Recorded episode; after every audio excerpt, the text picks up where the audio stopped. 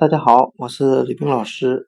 今天我们来学习单词 low，l o w，表示低的、浅的。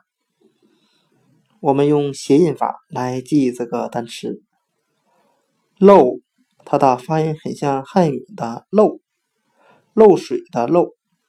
我们这样来联想这个单词的含义：当一个水管漏水之后，水都是沿着低的地方向下流淌的。